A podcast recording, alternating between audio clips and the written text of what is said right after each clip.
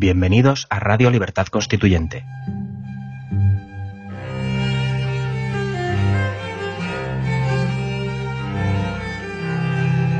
Están escuchando Los Florilegios Diarios de Trevijano.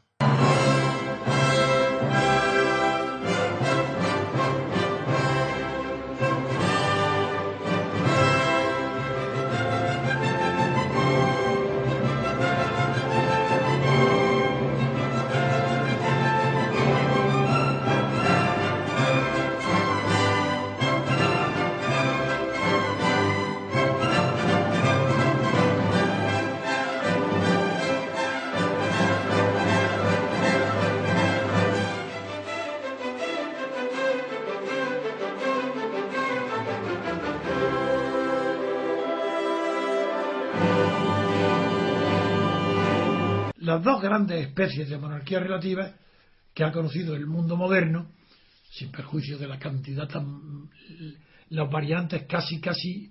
bueno, una. no digo miles, pero desde luego centenares encuentros de modalidades de monarquía durante la Edad Media, en el derecho germánico, en el derecho, en la degeneración del derecho romano, en la Edad Media, en los feudos, aparecieron todo tipo de monarquías según el carácter de, de quien, de quien las tenía y según las extensiones de su poder. Pero en la época moderna se habla nada más que de dos tipos de monarquía. La parlamentaria, que es la que, que es la que la Constitución Que es la que la Constitución dice, española dice que es. eh, que, que- es una monarquía parlamentaria. Pues no, señor, no lo es. Porque para que fuera una monarquía parlamentaria, el máximo poder tenía que estar en el Parlamento. ¿Quién tiene hoy el máximo poder? ¿Lo tiene el Parlamento o lo tienen fuera del Parlamento los partidos estatales? ¿No lo tienen los partidos estatales? El max- ¿No, ¿Acaso el Parlamento no obedece las órdenes de los partidos estatales, de sus partidarios, de sus fieles, de sus seguidores, de sus militantes? Luego, la monarquía no puede calificarse por un adjetivo, como sería parlamentario, sino por un sustantivo que son los partidos los dueños. Luego, esto es una, es una monarquía de partidos, no del Parlamento, porque no es parlamentaria. Es parlamentaria la inglesa, para que lo comprendáis. Una monarquía parlamentaria es la inglesa, donde lo principal es que el sistema de gobierno es el Parlamento. Es el Parlamento el máximo poder.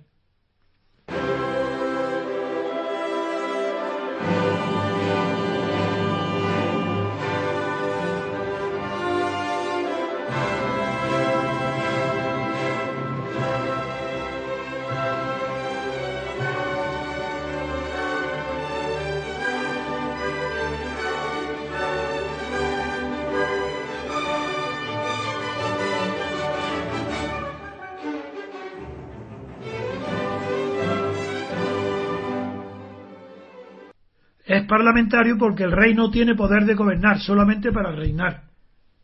Y se llama monarquía parlamentaria. Fue, y fue esa la primera, no. La primera cuando se constituyó, se instauró el trono a Jorge I, el poder de gobernar lo tenía el rey.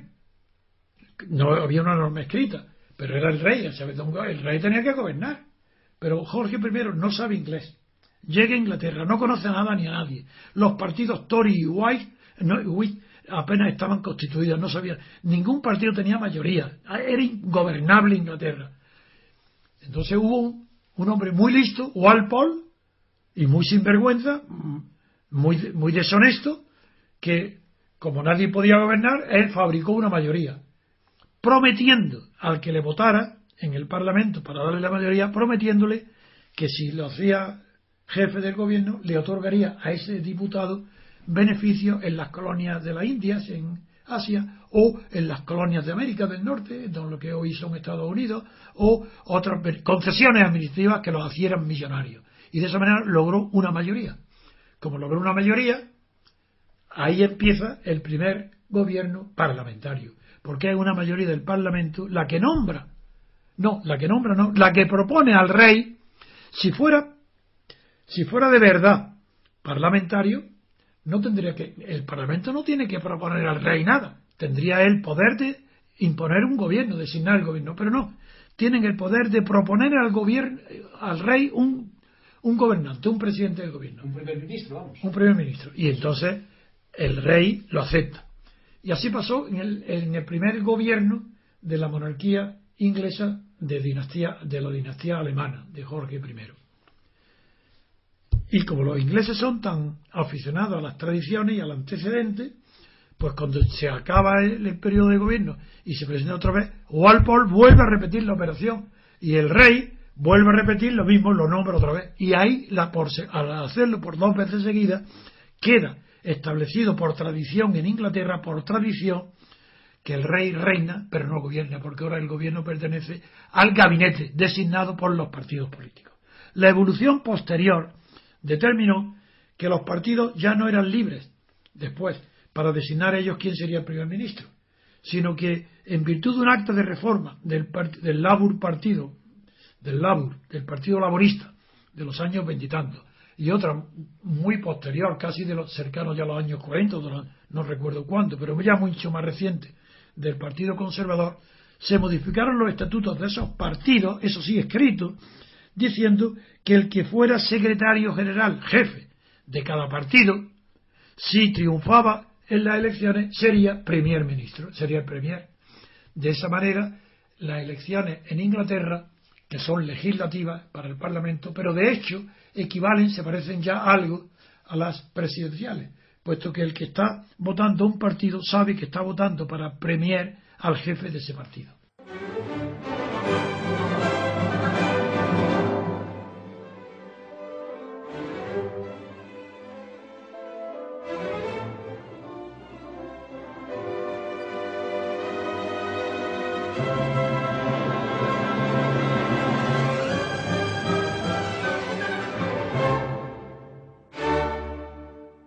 Partitocracia está sostenida por la corrupción.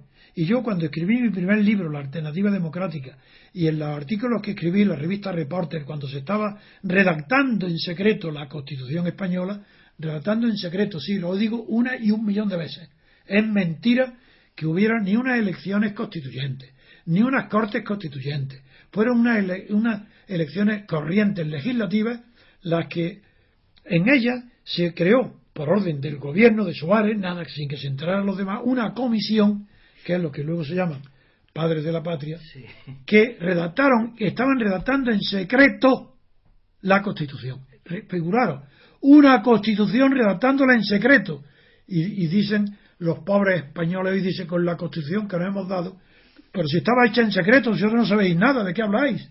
Pero si no sabían nada de la Constitución, los propios diputados.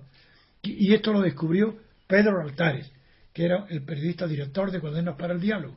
Y fue un escándalo, pero un escándalo limitado a lo. Después de Franco, de aquello nada, no tenía importancia, en secreto y lo que sea. Y la Constitución fue responder en bloque, sí o no, a la monarquía, a los partidos políticos, a los sindicatos, a todos juntos en un solo papel, todo, en un solo voto, sí o no, sí, a la reforma, pues ya está.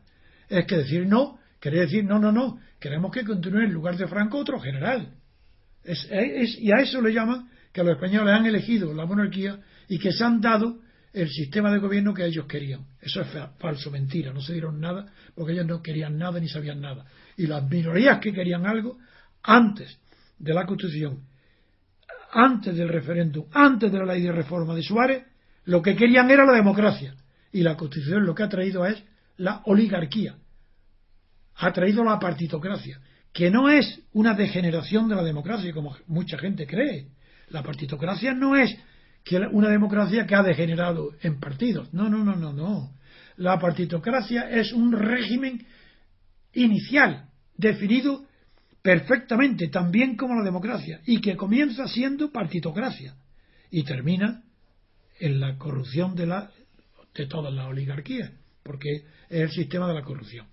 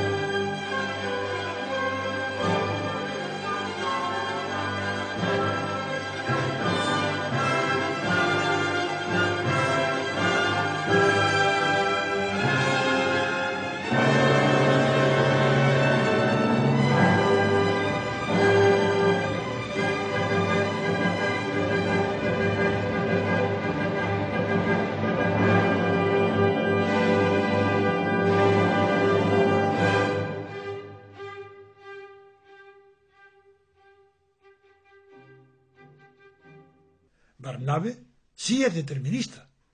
Cree que hay, es más, cree que es un antecedente del marxismo. Porque lo que Barnabe describe que, de lo que está sucediendo a sus ojos, que lo escribe estando eh, en prisión antes de ser guillotinado, escribe diciendo que lo que está sucediendo en Francia es el paso del poder de la propiedad inmobiliaria al poder de la propiedad mobiliaria, del dinero. ¿Y por qué puede decir un observador tan inteligente como Barnabe esta, este axioma, esta sentencia que, abruma al pensarlo? ¿Cómo vio, se dio cuenta enseguida de que ese era el cambio profundo que se estaba sucediendo en Francia, cuando ni apenas se habían notado sus efectos, por la abolición de los derechos feudales. Eso sí lo presenció, fue lo que se llama la noche mágica del 4 de agosto. Eso sí, la, conoció Barnabe, y impresionado por lo que él no llegó a comprender del todo, porque él creyó, como todos, que era el feudalismo y la iglesia la aristocracia, la nobleza y la iglesia, las que renunciaron a los derechos feudales, a la propiedad inmobiliaria, para obtener a cambio el 30 veces la renta que tenía esa propiedad agrícola inmobiliaria. Y esos 30 veces el asignar era capital fiduciario, era dinero. Eso sí que lo vio Barnabe, y ese es el fundamento de su obra. Que acertó, porque en efecto la evolución no de Francia, del mundo entero ha sido la palatina desaparición del poder de los propietarios del campo, de las grandes propiedades rurales y, agrícolas, y el aumento también progresivo del capital fiduciario. Y hoy lo vemos. Figuraros qué pensaría hoy Barnab del fenómeno que estamos contemplando todos con, eh, la, con la, la crisis actual. De manera que la economía fiduciaria tiene millones, millones y miles de millones continuamente en las noticias de los periódicos que produce la crisis. Y la crisis ha hundido el poder social de los propietarios del campo y de las ciudades, de los propietarios de las casas, de los pisos, disminuyen, pierden su valor en la misma proporción, hoy casi que sube el valor del dinero de la bolsa, de las acciones. Si, bajan las acciones, bajan la bolsa, más millonarios produce porque especulan a la baja en la bolsa. Más dinero en circulación hay, más propiedad fiduciaria. Pues esto lo vio Barnabe. Y no lo vio Tocqueville.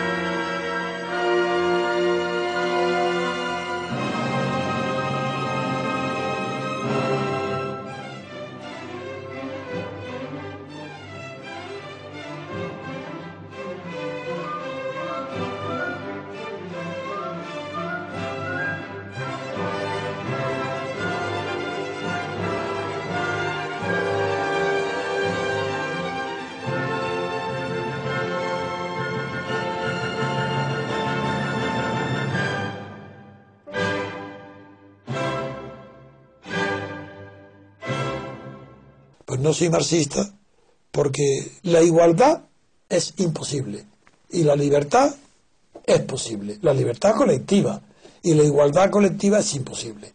Porque no es, la igualdad de condiciones es imposible. Uno es más fuerte, más inteligente, más guapo que otro, pues aunque empleen la misma voluntad ambos, llegarán a metas distintas. Y nadie puede aceptar la igualdad en el sentido de, del eslogan que creó el anarquismo, no el comunismo, pero el comunismo lo hizo. A cada uno se le exige según sus facultades y se le premia o se le da según sus necesidades. Eso es imposible. Para eso tenía que ser un sabio como los platónicos, como la República, que supiera por providencia eh, cuáles son las facultades y cuáles son las necesidades. Las necesidades sí, es más fácil saberlas según los ingresos, cuando son muy pequeños, se sabe cuáles son las necesidades, pero ignora lo que no ignora la economía, que cuando se satisfacen unas necesidades, se crean otras.